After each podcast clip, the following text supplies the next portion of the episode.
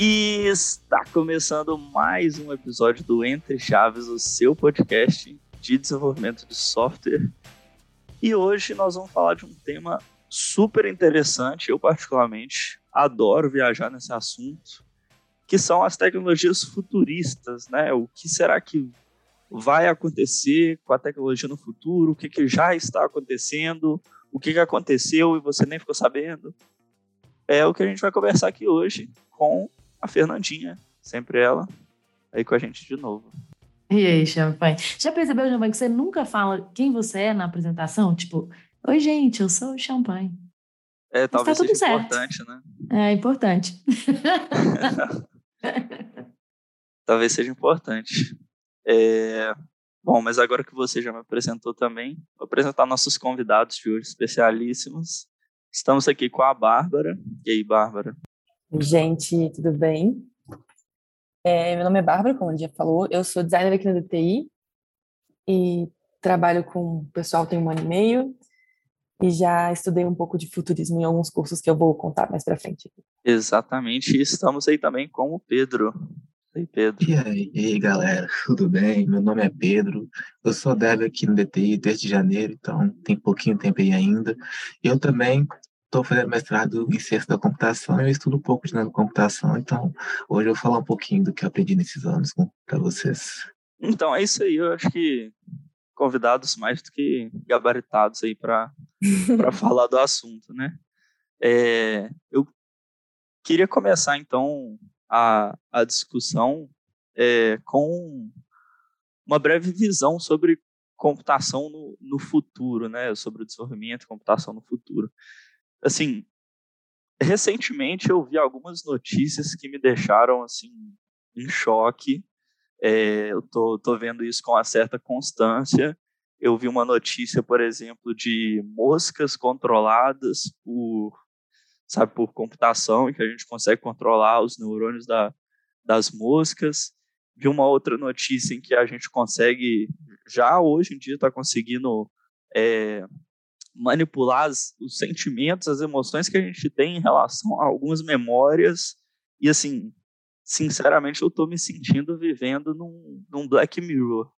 Então, é, queria saber de vocês, assim, se sou, sou só eu que estou assustado, quanto que essas tecnologias que a gente via no passado como tão distantes já são realidade. O que, que vocês veem disso aí hoje também?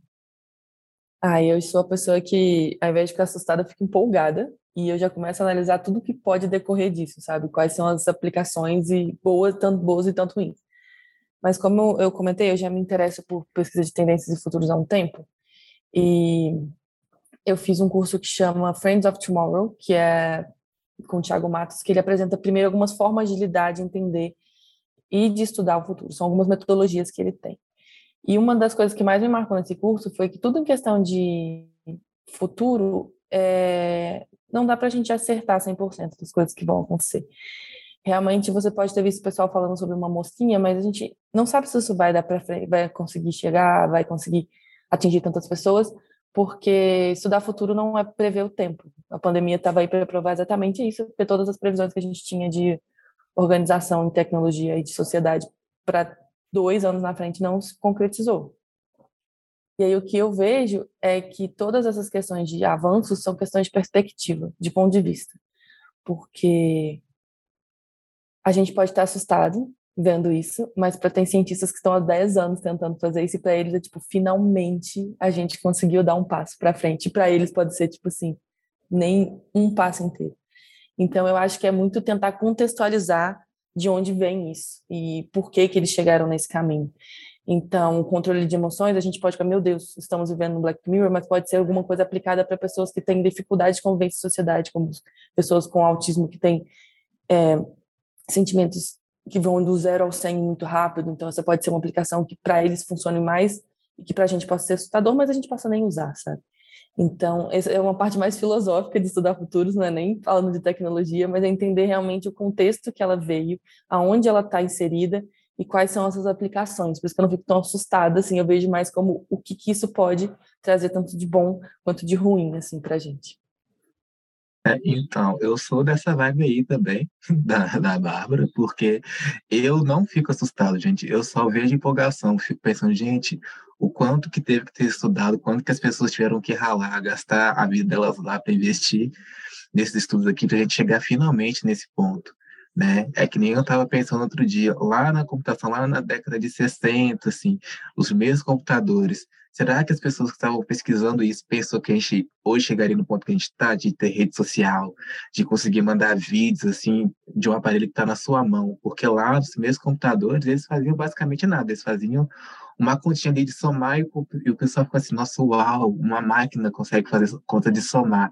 Então, se eles vissem na onde que a gente chegou hoje, bom, a gente chegou, eles ficariam barbarizados. Eles falaram assim, nossa, gente, isso aqui é mágica, isso aqui é bruxaria. E para a gente é tipo, a gente não consegue viver sem essas coisas hoje, porque as aplicações que existem hoje dos computadores para a gente são muito importantes. Eles é, revolucionaram a nossa vida, né? Então, assim, se a gente contasse, se a gente pegasse tudo que a gente tem hoje, voltasse no tempo e contasse para as pessoas lá do passado tudo que a gente consegue fazer, para eles seria bruxaria, seria assustador. Eles falarem assim, nossa, eu não quero viver isso, não. Isso é muito, isso é muito sobrenatural para mim. Mas para a gente são coisas que a gente não consegue viver sem. Então, eu vejo que as coisas que estão surgindo hoje são exatamente assim, são aplicações que para a gente pode parecer assustador, mas que são muito revolucionárias, que podem impactar como é que a gente vive em sociedade, sabe? E que para a gente traz muito benefício. As pessoas falam assim, nossa, mas pode trazer benefício, mas também tem os malefícios. Mas se a gente for olhar isso, até uma faca que a gente tem em casa pode trazer malefício. Tudo é como é que as pessoas vão utilizar essas aplicações, como é que elas vão aplicar aquilo né, no dia a dia.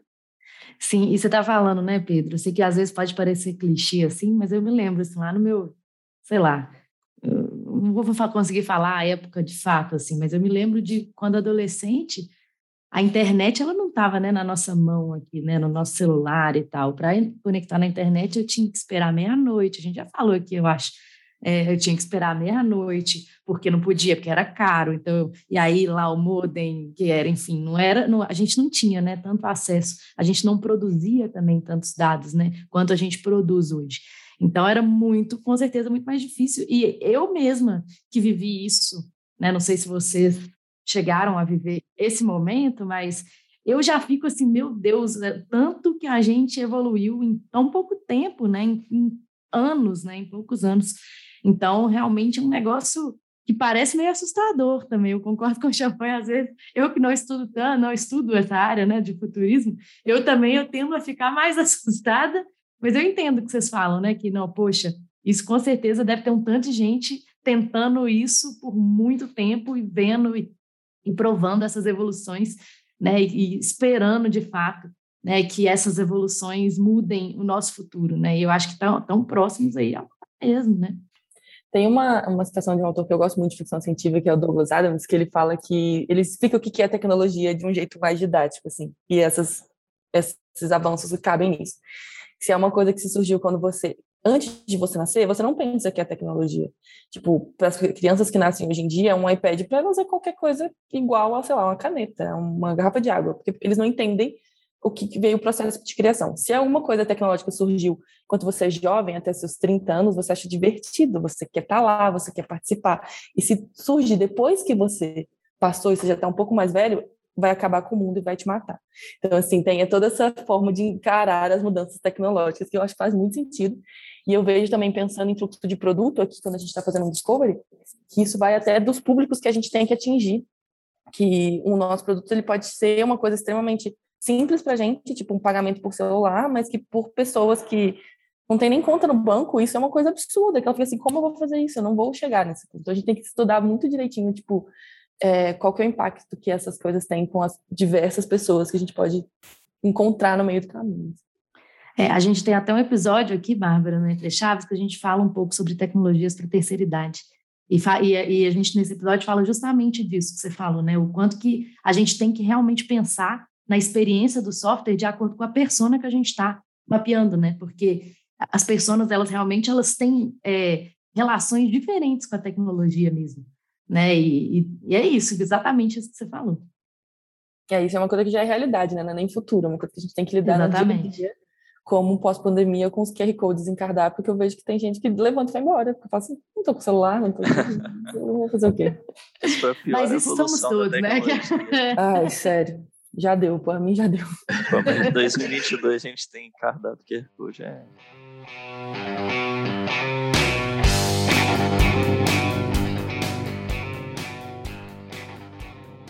Eu queria colocar aqui é, também, pelo, vocês estão falando do lado do bom também, né? É, é, é, claro, evidentemente, né? Mas a tecnologia, e me corrija se eu estiver errado, a gente vê que tem um, uma evolução quase que exponencial, assim, né? Comparado à evolução de, de outras áreas, né? Então, é, talvez um pouco do que me assuste é que a gente tem um potencial cada vez mais próximo, né? E e cada vez mais rápido, assim, de alcançar feitos, digamos assim, né, em termos de tecnologia, maiores e, sabe, com, com inteligência artificial, com coisas complexas, assim, tarefas inimagináveis, assim, é, e, e, isso assusta um pouco, é, porque a gente sempre constrói essas tecnologias cheio de boas intenções, né, mas as consequências às vezes podem ser imprevisíveis. A própria rede social que a gente comentou aí foi criada cheia de boas intenções, várias das, das features que a gente tem hoje, e em alguns pontos acabaram trazendo consequências negativas, assim. Então, tem um pouco desse, desse lado da gente se desenvolver muito rápido e não saber também o que esperar de, de consequência né, do, do que a gente está lidando. Isso, isso me deixa um pouco com medo, sim. É, só complementando sua, sua colocação nessa pergunta aí, Champagne, é, existe também a que fala né, da evolução exponencial e da computação, a lei de Moore, né, que fala que né, a, cada, a cada dois anos, né, acho que os números de transistores vão dobrar e tal, enfim, isso desde lá de, de antigamente, e que a gente vê uma curva realmente muito exponencial e que agora parece, né? Aí vocês podem me corrigir ou falar melhor do que eu, que parece que as pessoas até falam assim que essa lei de multa está até ultrapassada agora já, né? Já nem é, de tanto que a gente evoluiu nessa parte também de hardware, né? E que pode ser que talvez no futuro a gente nem, enfim, é, vai utilizar menos, sei lá, porque, enfim, contem aí para nós. O que vocês acham sobre então, isso? Sobre essa lei de Moore, é, na minha pesquisa do mestrado, já cansei de, de falar dessa lei de Moore toda hora, porque eu meio que minha, minha tese é em cima dela. Porque o que acontece? A lei de Moore, ela realmente ela foi verdade por muitos anos, só que, assim, nada evolui para sempre, assim, exponencialmente, né? Chega uma hora que o hardware não dá conta de evoluir, né? Porque tá, assim, o hardware conseguir evoluir ele se baseia muito na evolução dos transistores, né? Então, a engenharia tem que evoluir, a eletrônica tem que evoluir para a gente conseguir fazer componentes menores para caber dentro do chip e a gente conseguir colocar mais componentes dentro do chip para processar informação é assim de maneira mais eficiente, processar mais informação. Só que quando essa tecnologia vai evoluindo, ela vai chegando no limite de uma hora e um limite assim físico mesmo, energético que às vezes a gente consegue perceber esse limite quando, por exemplo, a gente está usando um celular, por exemplo, e a gente nota que, nossa, meu celular está ficando muito quente. Estou fazendo muita coisa aqui no meu celular, está ficando muito quente. Porque aqueles componentes pequenininhos lá, eles todos se baseiam na física. E aqueles componentes, eles, assim, eles estão operando de uma maneira que eles estão é, dissipando energia para o ambiente. E essa energia ela é dissipada em forma de calor. Né? Então, essa energia dissipada, é o que é o que faz com que a gente atinja esse limite físico mesmo de não conseguir mais é, evoluir de acordo com a lei de Moore, porque quanto mais componente dentro de um chip, mais energia a gente está dissipando, mais calor a gente está liberando para o ambiente, aí os componentes dentro começam a derreter e várias outras coisas começam a acontecer ali, né? Então a lei de Moore realmente ela já chegou no limite, tanto que se a gente for olhar nos últimos anos, lá 2010, 2015, a gente via Intel, AMD, essas empresas grandes assim, lançando um processador atrás do outro, um processador de 2.3, aí 2.5, aí 3, 3.5, e foi parando. Tanto que a gente não vê hoje um processador de 6 GHz por aí, porque realmente atingiu esse limite de, de evolução dos componentes, né? Então, o que, que aconteceu foi que a área acadêmica, né, e também a indústria agora, começou a investir em pesquisar novas tecnologias que podem ser utilizadas para criar os computadores, né? Então, nano, é, nanocomputação é justamente pesquisar essas tecnologias, né, que a gente pode estar utilizando para criar esses componentes pequenininhos, né, vamos dizer, esses nanocomponentes, para fazer a computação de forma diferente, para a gente conseguir, assim, é, continuar, né, a escala de conseguir, conseguir continuar evoluindo os componentes. Aí tem vários jeitos de fazer, né, é, nanocomputação. É, lá, por exemplo, no laboratório que eu tô, tem gente que trabalha com, com DNA, que eu sei que a Microsoft investe DNA, tem gente que trabalha com, com fotônica, que é computação com luz. Eu já trabalhei com nanomagneto, já trabalhei com, com elétrons, agora eu estou trabalhando com circuitos de hidrogênio. Tem gente que trabalha com circuitos de carbono. Então, assim, tem várias frentes que estão sendo pesquisadas, sabe? para conseguir continuar essa evolução, mas até então não tem nenhuma que é assim certa, que vai ser não vai ser essa tecnologia sim que a gente vai conseguir é, continuar essa evolução, conseguir continuar integrando mais componentes aqui dentro do circuito. Então, por enquanto a gente está meio que parado assim. O que tem de evolução são as aplicações, sabe? A criatividade das pessoas, de ver assim, ai, eu posso fazer isso aqui com o que eu tenho hoje, posso fazer aquilo outro com o que eu tenho hoje, sabe? Então, é mais estão surgindo mais aplicações, mas eu acho que em questão de hardware a gente está meio que estagnado hoje, sabe? É, eu ia. Eu, eu acho que assim, eu já reparei até que em questão de celulares, por exemplo, houve uma época que cada lançamento de um novo modelo trazia uma inovação muito grande, uma diferença muito grande para o modelo anterior em questão de hardware, que a gente ficava assim, caramba, eu preciso, preciso trocar, né? Do próximo e tal. e hoje em dia, apesar de a gente continuar tendo os lançamentos e o continuar tendo aí é, os preços absurdos, inclusive, a, a diferença do, do próximo pro, pro da geração atual geralmente é algo meio. Eles tiram a entrada do fone, né? Só isso. É, e, e não vem o carregador na caixa, é. fica mais caro. É, mas assim, sem brincadeiras, né, um dos lançamentos que teve recentemente, a grande feature lá era o tal do, do emoji que na, na cara das pessoas e tal, que tipo assim, comparado às evoluções que a gente tinha de, sei lá, de um iPhone 3 para o 4, de um 4 para o 5 em questão de hardware, são coisas muito pequenas, assim, eu vejo particularmente. E aí eu queria saber do, do Pedro que estava comentando da nanocomputação, quais são as possibilidades, assim, que, que você vê, assim, para o futuro assim, é, essas pesquisas estão sendo feitas e tudo mais, mas com qual perspectiva, assim, de, de futuro, ou o que já é possível ser feito hoje, quais os objetivos, sabe? Isso que eu fiquei curioso na hora que você estava contando aí para a gente. Sim, então, assim, entrando mais na, na das aplicações, né? Então, é o que eu falei. Não tem, por exemplo, uma tecnologia que está certa. Ah, vai ser essa tecnologia que a gente vai usar para sempre e só essa tecnologia vai resolver todos os nossos problemas, sabe?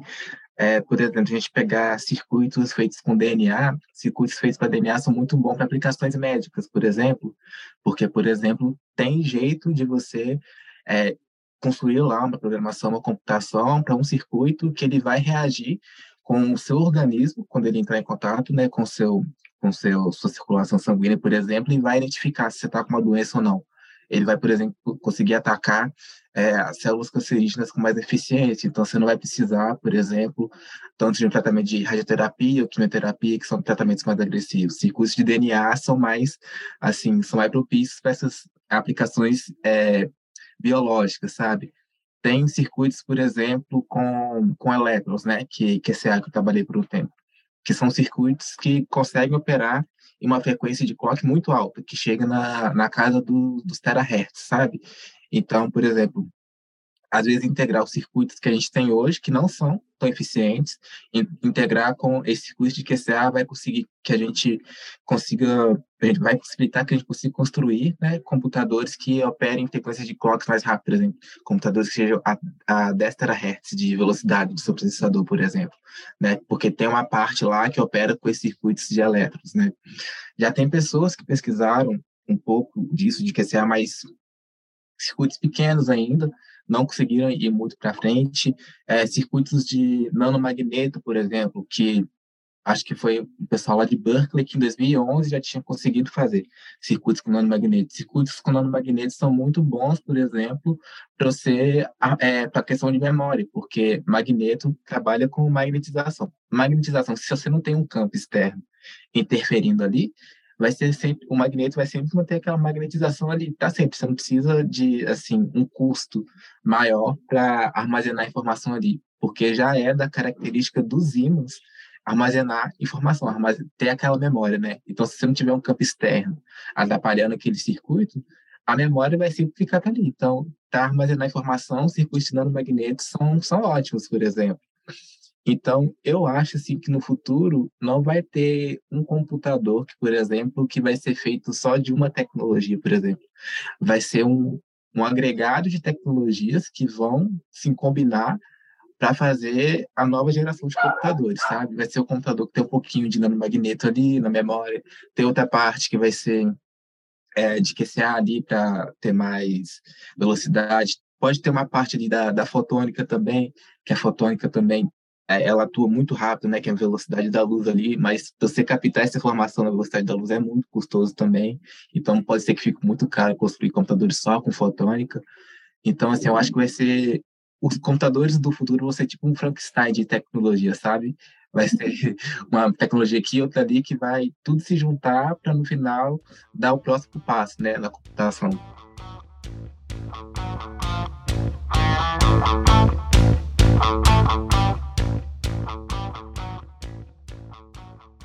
Que mais, assim, Bárbara, é, que mais, assim, você vê, além da nanocomputação e tal, de possibilidades para o futuro? assim, né? Cara, é, tem bastante coisa, né, que a gente pode ver, mas eu acho que assim, as três maiores que, que eu vejo seria a nanocomputação, a questão de inteligência artificial e a questão do metaverso mesmo, né, que é muito controverso, mas ela, ela tá aí. Então, acho que são as, as grandes revoluções que a gente pode ver, que acho que também a gente poderia até encaixar as questões de robótica, porque o que chega para a gente é mais as coisas que são, como a gente falou, para assustar, para divertir, mas existem as pesquisas que realmente trazem coisas que estão utilizando isso em, em outras mini questões. É, eu, quando estava fazendo o curso, eles falaram, isso já tem uns cinco anos, sobre nanorobôs para usar, como já comentamos aqui, na questão médica, para, tipo, ficar rondando seu sangue e vigiando para ver se está tudo certo dentro de você, sabe? Então, isso são coisas, assim, muito para frente, assim. 10 anos, 20 anos. A gente pensando mais uma coisa tipo que já está rolando, que a gente está vendo muito pessoal conversando, sobre criptomoedas, NFTs e comprar terrenos no metaverso. É um tipo de aplicação, e como eu tinha comentado no começo, a gente tem que ver que realmente ainda é uma coisa mais nichada, não é uma coisa de acesso a todo mundo. E eu acho que eu tenho uma abordagem mais tipo de pensar a comportamento social com essas mudanças, de entender como é que a gente consegue agregar isso numa realidade que a gente já tem, que já é muito com uma é, discrepância de bens e de poder, sabe? Então, não, não sei como a gente. Eu, eu acho que é mais legal a gente entender como a gente pode trabalhar tudo isso para não aumentar toda, todos os problemas que a gente tem. Isso que o Pedro comentou, acho que é muito legal também, e a gente vê que pode ser aplicado em coisas que a gente não imagina, como o agronegócio também pode usar muito disso para pulverização e acompanhamento de crescimento de planta, ou até, como ele falou do Frankenstein de um computador, eu penso até que as questões de satélite e de é, utilização de coisas fora pela NASA podem ser coisas com nanotecnologia que ficaria mais barato a longo prazo, né? Então tem muita coisa, assim, realmente bastante coisa. Mas o que eu acho que é o mais perto da gente é entender como essas, esses novos emojis que mexem, que tá todo mundo achando divertidíssimo, vai funcionar daqui para frente, sabe? Eu fico pensando mais nesse ponto em organização da sociedade com essas mudanças. E a computação quântica com tudo isso, assim, porque computação quântica já foi, assim, é porque quando você entra, assim, fala assim, evolução, computação do futuro, não sei o quê, claro, vem sempre a, a nanocomputação, mas muitos lugares também falando sobre computação quântica.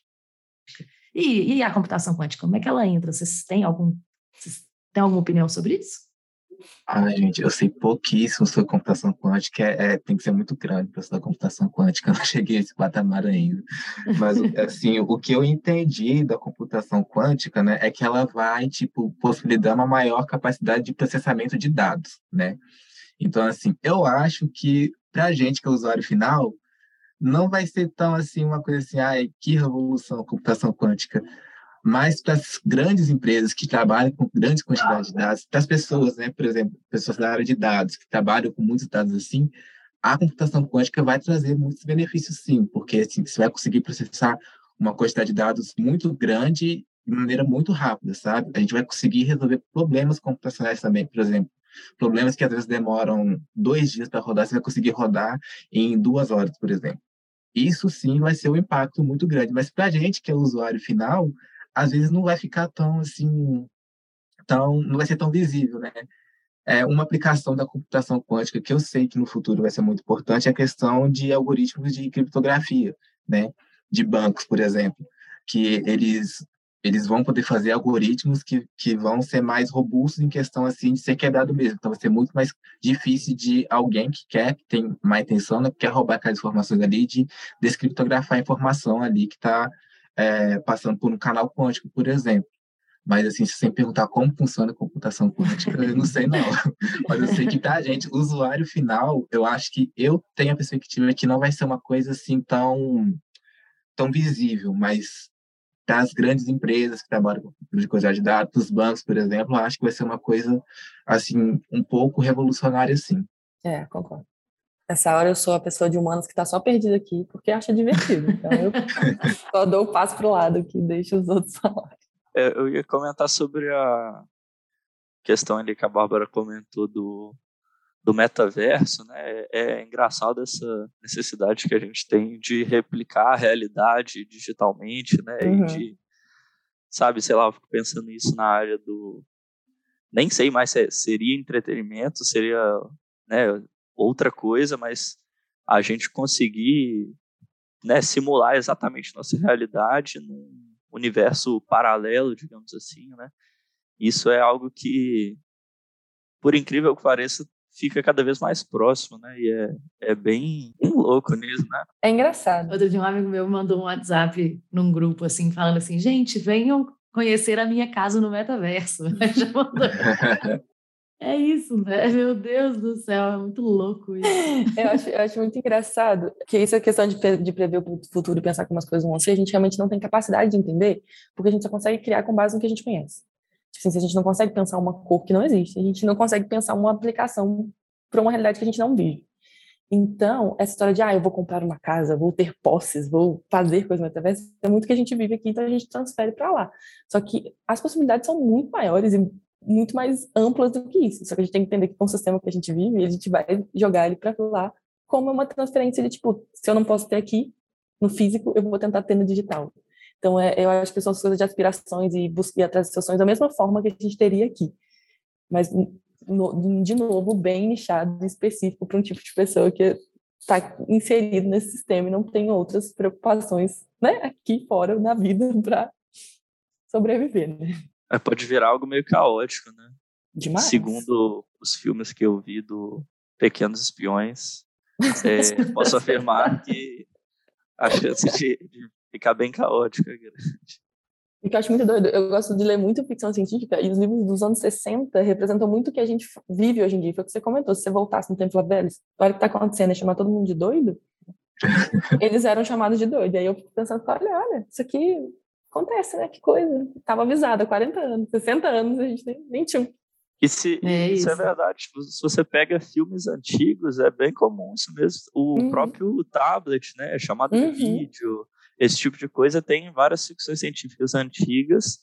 E a gente tem ficções científicas que a gente assiste hoje que fazem algumas né, previsões, digamos assim, ou que mostram alguma, algum gostinho da, da realidade do futuro? Será que alguma é, parte disso vai se tornar realidade, né? Para quem chegou até aqui no episódio, a gente até agora não falou de carros voadores, né? Que futuro é esse? carros voadores? Eu ia falar agora que de volta no futuro já tinha, já tinha previsão, né? Que a gente teria carros voadores aqui em 2022. Até hoje não vi. Mas pensa se não é isso que eu comentei, que é a realidade que eles vivem. Eles conseguem imaginar um carro é. que voa, não tipo uma vida sem carro, uma vida sem estrada, uma questão de é, se adapta à realidade que você tem. Então, é, carros voadores faria sentido pensando naquela época. Hoje em dia a gente não pensa nem em carro. A gente está pensando, tipo, vamos tentar achar outra forma de transporte. Sim. Tipo o Hyperloop ou alguma coisa assim, sabe? É muito massa a gente entender que as coisas vão se adaptando. Tipo, uma chamada de vídeo naquela época fazia sentido porque era um telefone com TV. Tipo, juntava as coisas que ele tinha, assim. Então, eu acho muito doido, porque foge. A gente não pensava em ter um computador no bolso que faz uma chamada de vídeo, que faz uma chamada normal, que pede comida, sabe? É, é, eles vão, a gente vai juntando pedacinhos das pequenas tecnologias que a gente tem e transformando num, num pacote completo, assim.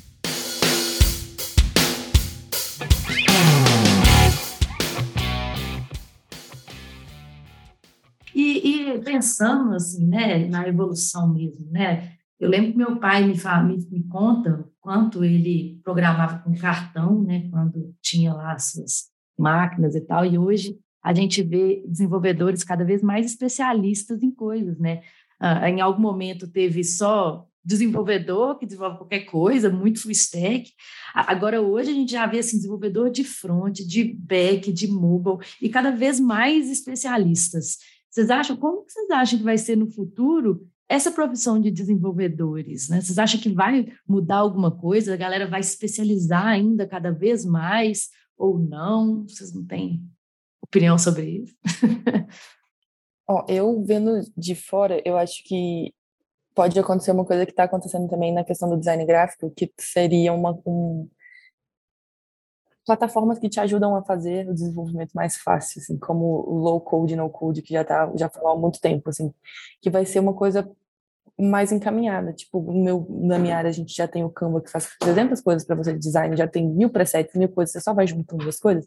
Eu acho que isso é um caminho de ter esse tipo de interação que te deixa tira a parte mais braçal e te deixa realmente para conectar os pontos, sabe? Eu acho que esse é um caminho para muitas das, das profissões que a gente tem hoje em dia, que a parte que é mais laboriosa vai ficar automatizada e a gente vai ser, por enquanto, a pecinha que vai juntar as coisas até que a inteligência artificial consiga já fazer isso. Mas para não assustar que vai todo mundo perder emprego, a gente só vai perder as coisas que a gente acha chato de fazer. Mas as coisas que a gente necessita, pode ficar tranquilo que não vai ter gente aí.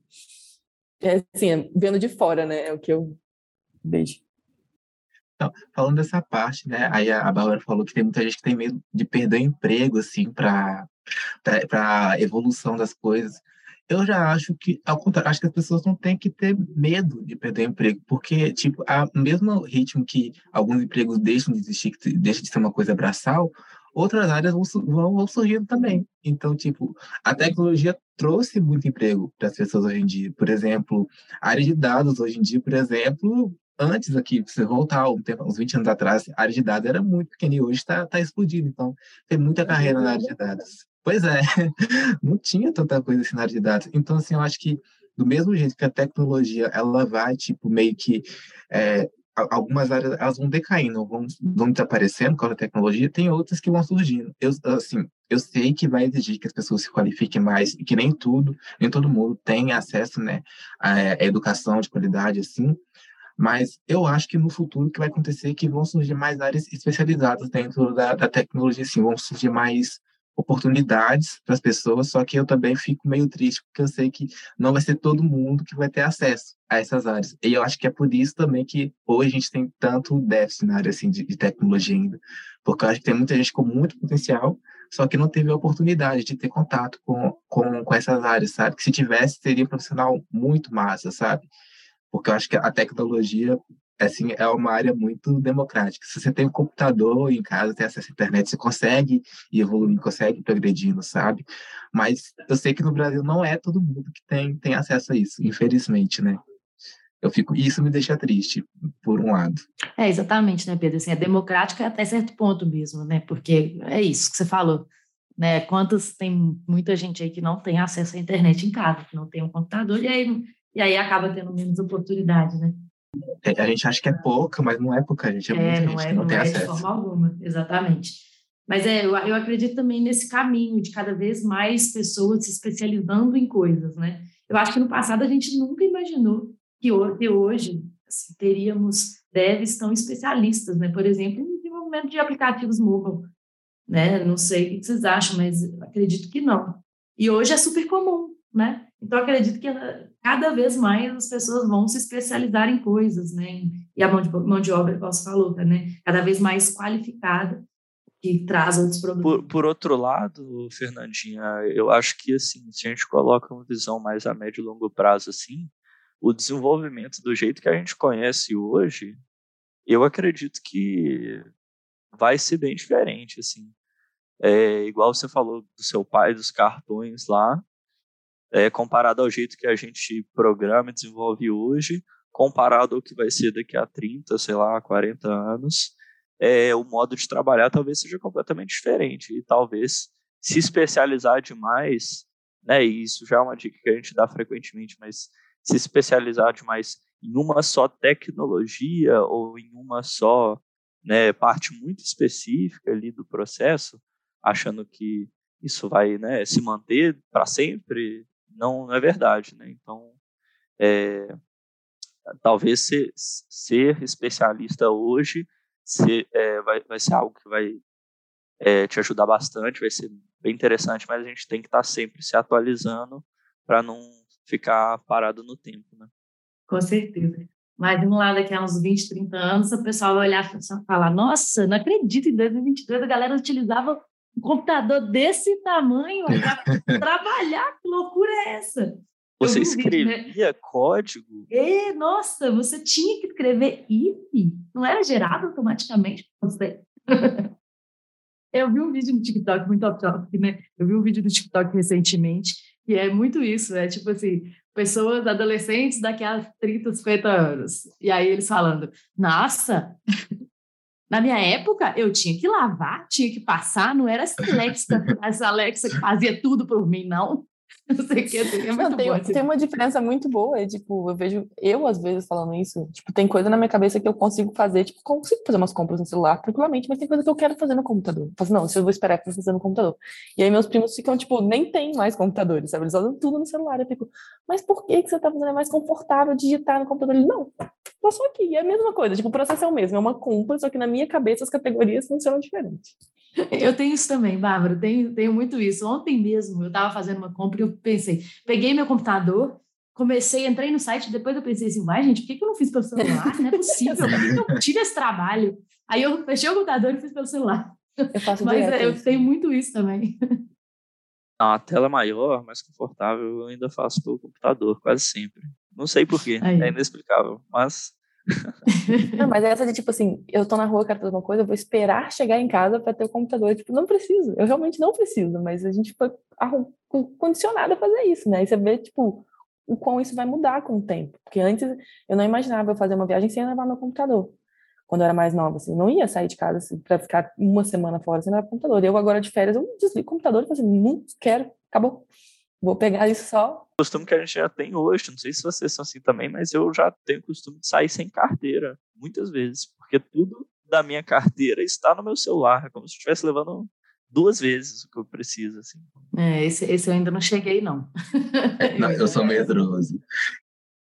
Que todos esses avanços a gente também tem que começar a pensar também em segurança, né? Porque, como a gente falou que as coisas vão atualizando um pouco mais rápido do que a gente dá conta de entender e de processar, também a gente não tem como é, se proteger tão rápido com isso.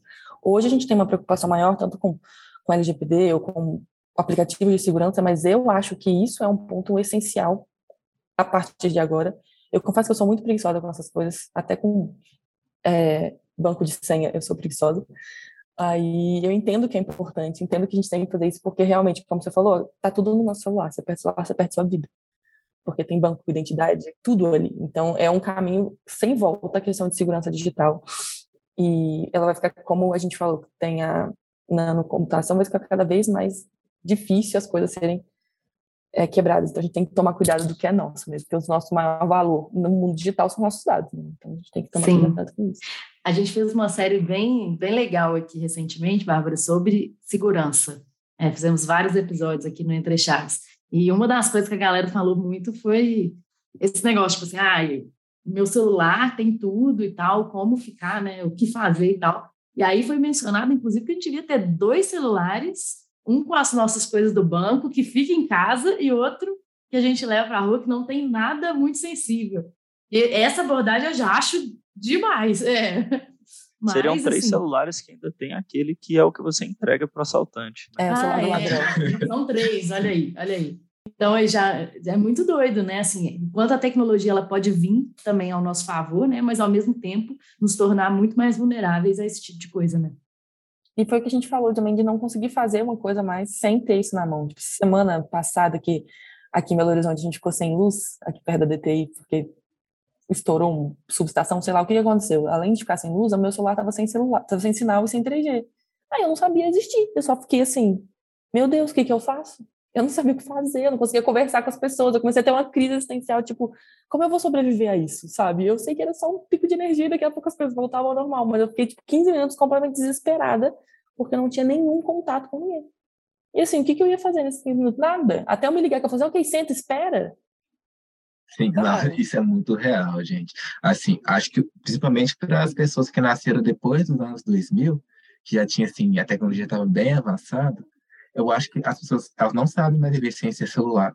Ultimamente, o que, eu comecei a fazer? Eu comecei de vez em quando, eu saio de casa só levo a chave, saio sem celular. Nas primeiras vezes, eu ficava assim, nossa, gente, tá faltando alguma coisa, eu queria estar escutando uma música, nossa. Aí eu colocava a mão no bolso, gente, cadê meu celular? Ah, deixei em casa meu celular. Aí fica assim, nossa, será que eu vou ter dinheiro para voltar? Nossa, se eu tivesse com o celular aqui, eu podia passar no celular, né? Mas eu fico pensando, antes eu não tinha celular, se eu não tivesse celular, como é que eu ia fazer? Eu ia ter que dar um jeito, nossa. não ia? Eu não consigo ser desprendida assim ainda. É, eu não sou desprendida assim ainda, de sair sem celular, não. Eu não, eu saio com celular, com carteira de identidade, carteirinha do plano de saúde, carteira do SUS, não quero ser enterrado com indigente, com alguma coisa aconteceu, não, gente, pelo amor de Deus. Deixa meus documentos comigo. Outra coisa que comecei a fazer, tipo, foi silenciar minhas redes sociais, notificação de rede social. Porque rede social, assim, aquela notificação ali prende muito sua atenção. Como é que a rede social captura sua atenção? Pela, pela, pela notificação. E, assim, o que é valioso para redes sociais hoje em dia é a sua atenção. As pessoas compram a sua atenção. Anúncio, a, anúncio, recomendação, é tudo para tentar capturar a sua atenção. Então, se você deixa assim notificação é, ativada assim, você começa a ficar muito escravo do, do celular, de aplicativo. Eu vou até mais do que atenção, eu acho que é seu tempo. Seu tempo realmente é, é uma coisa, é sua moeda de troca agora. A gente fez um, episódio aqui sobre o dilema das redes, né? E é muito isso, é que nós somos, se, se o produto daquele eles falam isso no dilema das redes, né? Se o produto de algum serviço, de algum aplicativo, ele não é muito claro, é porque o produto é você. Então, nós somos o produto né, do, das redes.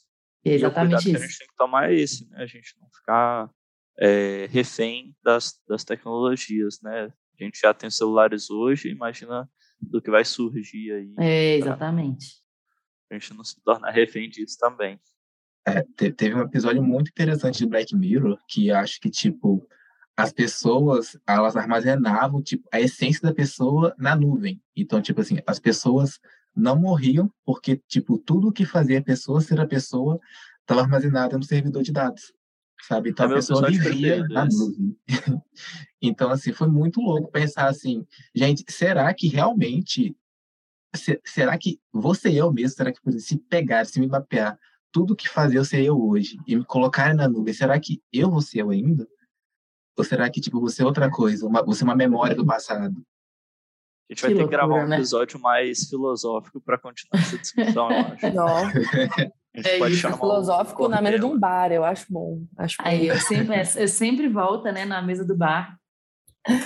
É, essa área filosófica é que eu dou mais conta, me eu me aguento mais, eu consigo aplicar mais outras coisas que eu estou acostumada tanto a ler e consumir, então eu me sinto mais confortável de debater isso.